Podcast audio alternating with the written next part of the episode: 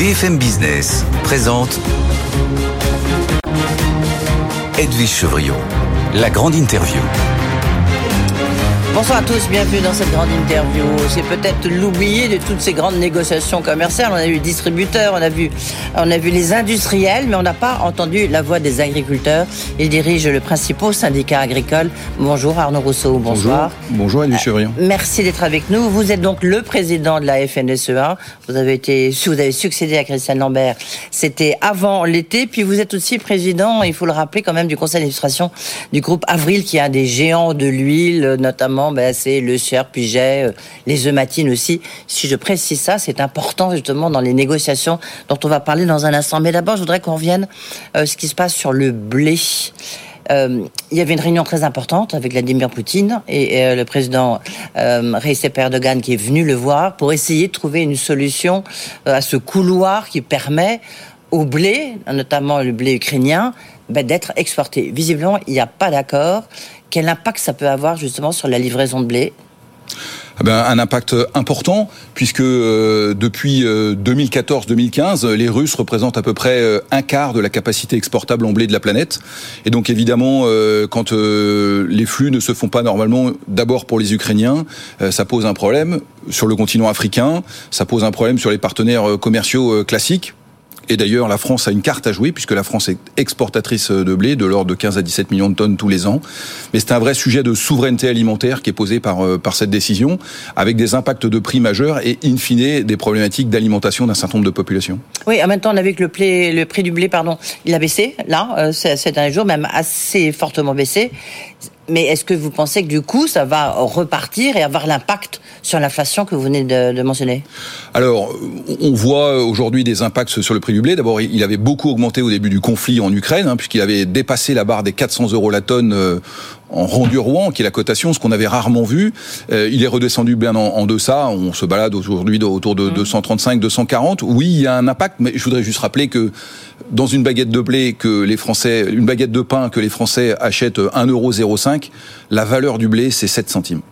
Oui, d'accord. Oui. Donc, Donc euh, faut pas non plus euh, surjouer le problème. Le problème, il est d'abord. Comme dans les pâtes. Hmm. Exactement. Le problème, il est d'abord pour euh, ceux qui attendent de la marchandise pour pouvoir euh, transformer dans l'alimentation du pain.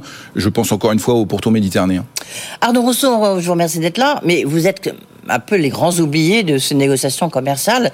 Bruno Le Maire, il a oublié, il n'a pas votre 06 ou quoi? Qu'est-ce qui s'est passé? Alors si, il a mon 06, euh, Bruno Le Maire. Euh, il, m'a même appelé ah. euh, pour me dire qu'il ne fallait pas que je m'inquiète et qu'il ferait en sorte que les, les, agriculteurs ne soient pas impactés par la négociation commerciale en cours, ou en tous les cas l'accord qu'il a trouvé entre la grande distribution d'un côté et l'industrie agroalimentaire de l'autre.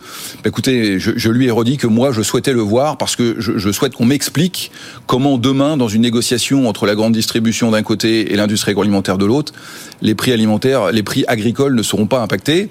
Or, vous vous en souvenez, euh, Edwige Chevrillon, il y avait eu euh, les lois Egalim qui avaient euh, sanctuarisé la matière première agricole. Et pour nous, bah, vous l'avez compris, hein, la ligne rouge, c'est qu'on ne retouche pas à cette matière première agricole parce que euh, finalement l'inflation elle frappe aussi euh, l'agriculture, les agriculteurs, et dans le moment dans lequel on est, on peut pas revenir là-dessus. Oui, mais est-ce que quand même Arnaud Rousseau, ça, vous a choqué de ne pas être au, bah, autour euh, de, la table des négociations? On comprend la problématique de l'inflation alimentaire et de la difficulté qu'on voit chez un certain nombre de Français. vous êtes un acteur, même si vous êtes que 7 centimes dans une baguette de pain, je veux dire, ça joue. Si vous montez à 10 centimes, bah, la baguette de pain, elle sera plus chère. Parler de l'inflation alimentaire et parler de la, souveraineté alimentaire sans mettre les agriculteurs autour de la table, c'est de toute façon euh, un manquement.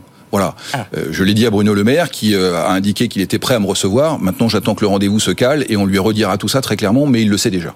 Oui, mais en plus, il, euh, lui, il veut euh, la suspension de la loi Escrozaille, euh, donc qui, qui, interdit les rabais, et vous, vous êtes vent debout contre parce que vous êtes pour la loi Escrozaille. On dit qu'elle a été faite notamment pour vous, mais c'est vrai que du coup, elle profite à, à d'autres groupes, aux couches culottes, enfin d'autres produits, aux couches culottes ou autres. Alors, moi, je voudrais juste rappeler quand même que pendant dix ans, on a eu de la déflation sur les prix agricoles. Et que donc, dans les fermes, c'est pendant dix ans de la baisse de revenus qui s'est euh, constatée. Et ces lois, elles ont permis d'endiguer cette baisse des revenus, cette baisse des prix, en sanctuarisant la matière première agricole. Et donc, pour nous, effectivement, il n'est pas question de revenir dessus. Alors en revanche, pour être précis, dans la loi, dans, la PPL, dans la proposition de loi qui a été votée au Parlement, proposée par le député d'Escrozaille, il y avait aussi euh, tous les produits d'hygiène. Oui, c'est ça. Et donc, il y a la volonté de revenir sur les produits d'hygiène sans revenir sur les prix, euh, la matière première agricole. Vous avez eu cette assurance de la part de... Non, on n'a absolument aucune assurance à ce stade, pour une bonne et simple raison que vous avez rappelé, c'est qu'on n'en a pas encore discuté avec Bruno Le Maire. Oui, ouais, c'est ça qui paraît quand même un, un tout petit peu fou. Cette inflation dont on parle beaucoup, elle est justifiée à vos yeux ou pas?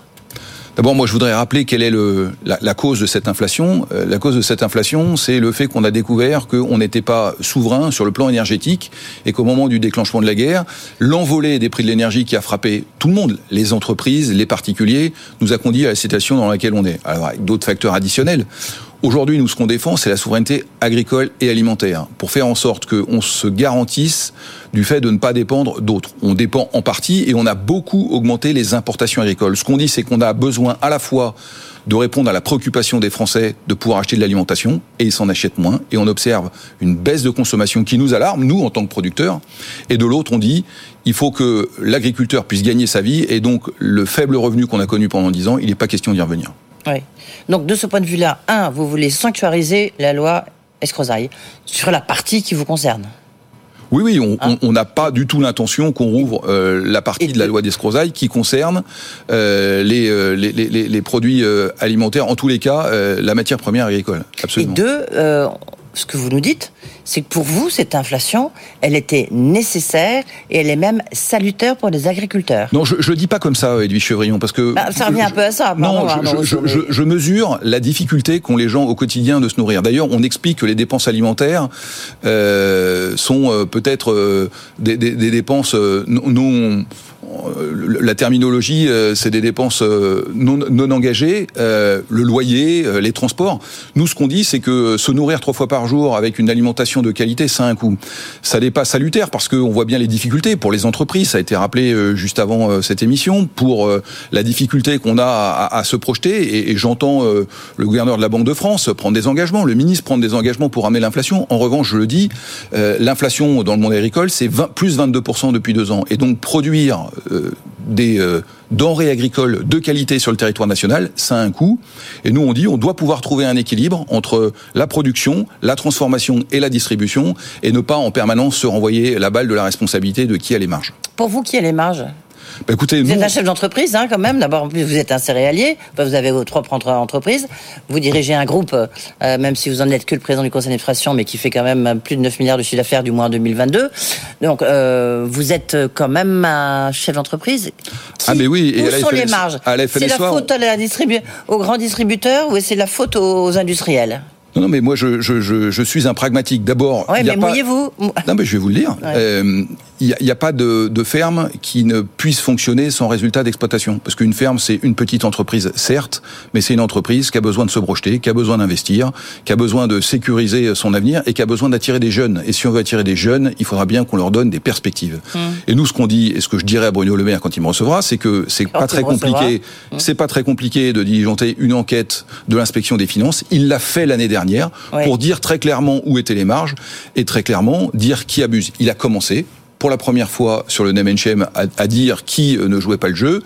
Euh, moi, encore une fois, dans le contexte actuel, je cherche pas des boucs émissaires, je cherche des portes de sortie qui permettent à l'agriculture de s'en sortir et aux consommateurs de trouver les moyens de se nourrir oui, quotidiennement. Mais il faut sortir, j'aimais bien cette expression, c'était Michel Loire Leclerc hein, qui l'a utilisé, en disant il faut sortir de, de cet essuie-glace.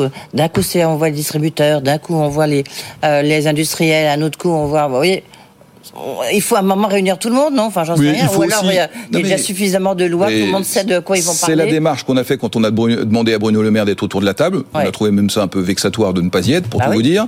Euh, et ensuite, euh, moi, je, je, renvoie la balle à Michel-Édouard Leclerc. Est-ce qu'on peut arrêter en permanence de chercher un bouc émissaire ou une victime expiatoire? Est-ce qu'on est capable de dire avec l'accompagnement de l'État, où sont les marges, comment on le fait et comment durablement on peut aussi promouvoir l'agriculture française. Parce que ce que je ne voudrais pas non plus, Edwige Chevrillon, c'est qu'on baisse les prix de la production alimentaire, mais que ce soit une alimentation importée. Mm -hmm.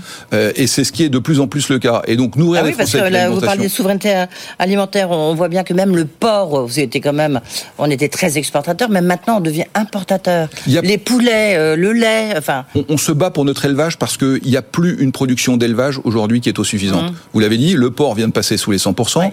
On importe plus de 50% des poulets qu'on consomme, 55% de la viande ovine, la viande de mouton. On importe 25% euh, de notre viande bovine. Voilà, ça c'est la réalité de ce qu'est l'agriculture française. Donc, si on veut demain avoir des prix bas avec une alimentation produite, avec des standards qui ne sont pas les nôtres, continuons comme ça. Nous, c'est pas ce qu'on veut et c'est ce qu'on veut dire à Bruno Le Maire.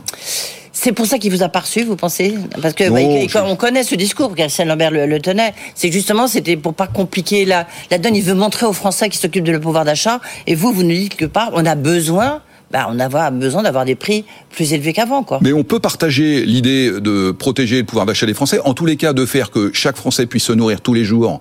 Et, c'est pas, et on voit ce qui s'est passé avec les banques alimentaires, avec les restos du cœur depuis quelques jours. Et de ce point de vue-là, les agriculteurs se sentent concernés. On peut pas regarder la difficulté qu'ont les Français à se nourrir en ce moment en disant c'est pas notre problème. On se sent concerné. En revanche, on dit on ne peut pas le faire en sacrifiant l'agriculture française. Si Bruno Le Maire ne vous reçoit pas, il y a quelqu'un qui vous reçoit après-demain, je crois, si mes informations sont bonnes. Euh, c'est le président de la République. Euh, je crois que vous le rencontrez jeudi soir. Et même vous allez le voir jeudi matin dans le cadre du CNR, le fameux CNR, le Conseil national de la refondation. Euh, mais parlons d'abord de cette rencontre avec en tête à tête avec Emmanuel Macron. Qu'est-ce qu'il va vous dire? Ah bah écoutez, vous permettrez qu'on attende jeudi. Je, je crois qu'en tous les cas, moi, je peux vous dire ce sur quoi je vais appuyer, et c'est ce qu'on vient de décrire, c'est la nécessité de porter la souveraineté alimentaire française et de lui donner une déclinaison concrète. Le président de la République lui-même a dit que déléguer notre souveraineté alimentaire à d'autres serait folie. C'était dans le cadre à la mais fois. Rien n'a changé là depuis. Quand eh bien, euh, c'est ce que je vais lui préciser. Moi, je vais lui montrer les chiffres, ce que je viens de vous dire sur les importations, et lui redire que pour donner une dynamique et une cohésion, notamment dans le cadre de la planification écologique, qui est un défi majeur auquel euh, les agriculteurs mmh. veulent répondre présent, qu'on a besoin d'aligner à la fois le périmètre dans lequel ça s'opère, parce que la France n'est pas une île et l'agriculture française, comme d'autres secteurs d'activité, est ouverte sur le monde. Deux, qu'on a besoin d'aligner les normes, les règlements et les lois. Et enfin, qu'on a besoin de discuter des moyens. Voilà ce que je, je dirais au président oui, parce qu'en même temps, vous, vous avez euh, aussi un autre problème, c'est que, alors il y a un nouveau pacte agricole qui va qui doit être mis en place. Hein. Je crois qu'on aura des informations peut-être supplémentaires euh, ce week-end. Mais il y a la question des pesticides quand même, il y a la question de la gestion des eaux. Pour vous, la transition écologique, elle a un coût pour les agriculteurs? Bien sûr. Vous l'avez chiffré alors, on est en train de le regarder parce que c'est tout le travail qu'on fait dans le cadre de la planification écologique. Vous savez, pour le secteur agricole, l'ambition qui est portée, c'est de diminuer d'environ 13 millions de tonnes d'équivalent CO2 d'ici 2030. C'est un exercice inédit et extrêmement ambitieux. Si on veut l'atteindre, il faut d'abord qu'on se mette d'accord sur les moyens de le faire. On mmh. sait qu'on a quelques leviers puissants en agriculture. Je pense notamment à l'utilisation de, de l'azote, c'est un peu technique, à l'élevage. Donc on a besoin de planifier ça. Et puis ensuite, on veut parler des moyens.